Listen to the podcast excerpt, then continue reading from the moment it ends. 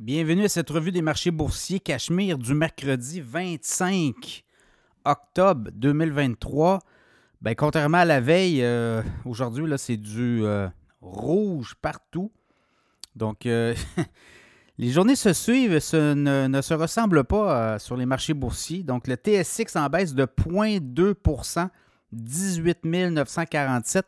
Dans le cas du TSX à Toronto, on était dans le vert une bonne partie de la journée. Ça a basculé en fin de séance. Le SP 500, une baisse de 1,4% 4186. Le Dow Jones en baisse de 0,3% 33 035 points.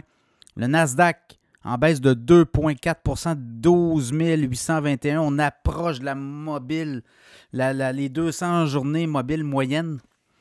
200, la, moyenne des 200 dernières journées moyenne et euh, ça fait en sorte qu'on c'est 12 700 quelque chose. Là. Donc, euh, on pourrait basculer du côté du Nasdaq sous les 200 jours moyenne mobile. Donc, ça pourrait avoir une incidence. Le baril de pétrole en, en hausse de 1,54 à 85,28 ce qui explique un peu que le TSX était dans le vert une partie de la journée.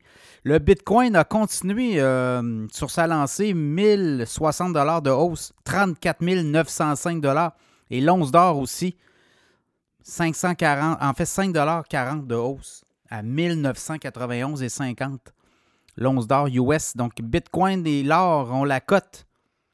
Le pétrole aussi, mais euh, euh, aujourd'hui, les technos ont dévissé, notamment les, chiffres, les, analystes, les économistes s'attendaient à des meilleurs résultats du côté de Google. Et ça a fait basculer un peu. Il y a quand même les taux obligataires aussi. Là.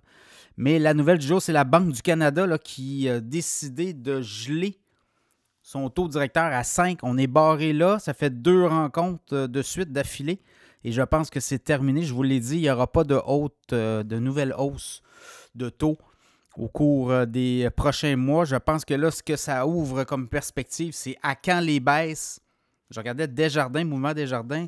Les économistes attendent à quatre baisses de taux en 2024. Donc, les jeux sont faits. Maintenant, on devra, oui, rester à un certain moment donné à 5% mais à un moment donné aussi, il va falloir euh, penser baisser ces taux-là qui commencent à donner des mots de tête. Vous le voyez là, dans l'économie, les coûts d'emprunt explosent, les emprunteurs, les consommateurs commencent à en arracher. On voit l'économie du Québec faire du surplace. Le grand patron euh, du ministère des Finances, le, ministre euh, des Finances, Éric Girard, qui est sorti aujourd'hui pour dire écoutez, on pense que l'économie québécoise va éviter la récession selon les données qu'il a en main sur le troisième trimestre de l'année 2023. Ben, l'économie québécoise serait euh, un petit peu positive, donc ça éviterait d'avoir deux trimestres consécutifs négatifs et d'avoir le mot récession en fait d'accoler à cette période-là. Donc, mais quand même, vous le voyez, l'économie, c'est très, euh, très. Ça vivote actuellement au Canada, au Québec.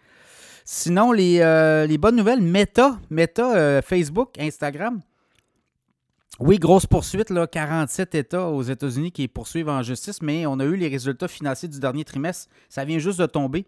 Et quand même, là, 34 près de 34,2 milliards de revenus sur trois mois et ça donne euh, quoi 4,39 de profit par action euh, versus 3,63 Donc pour Facebook, ben, c'est des très bons chiffres. Là, je regardais en après-marché. On réagit favorablement. Quand même, pensez-y, 34,2 milliards de revenus en trois mois pour Facebook. On a plus de 2 milliards d'utilisateurs actifs quotidiennement. Euh, et bon, ben, ça fait actif pour le les, utilisateurs au mois, c'est plus de 3 milliards, donc ça reste assez stable. Donc, on dit que aussi Facebook a fait le ménage, 24% hein. moins d'employés. On est rendu à 66 185 employés au 30 septembre. C'est 24% de moins. Donc, euh, on est là. Donc, ça sera à suivre demain. Amazon, euh, les euh, résultats seront entendus. Et bon, ben, on va continuer.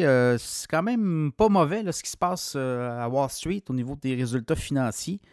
Mais c'est sur euh, les, taux obligataires. Si les taux obligataires montent, ben, c'est sûr que ça donne un coup. Les gens se réfugient là plutôt que d'aller sur les bourses. Ça fait baisser les indices. Donc, euh, comme on dit, demain sera un autre jour à suivre pour demain.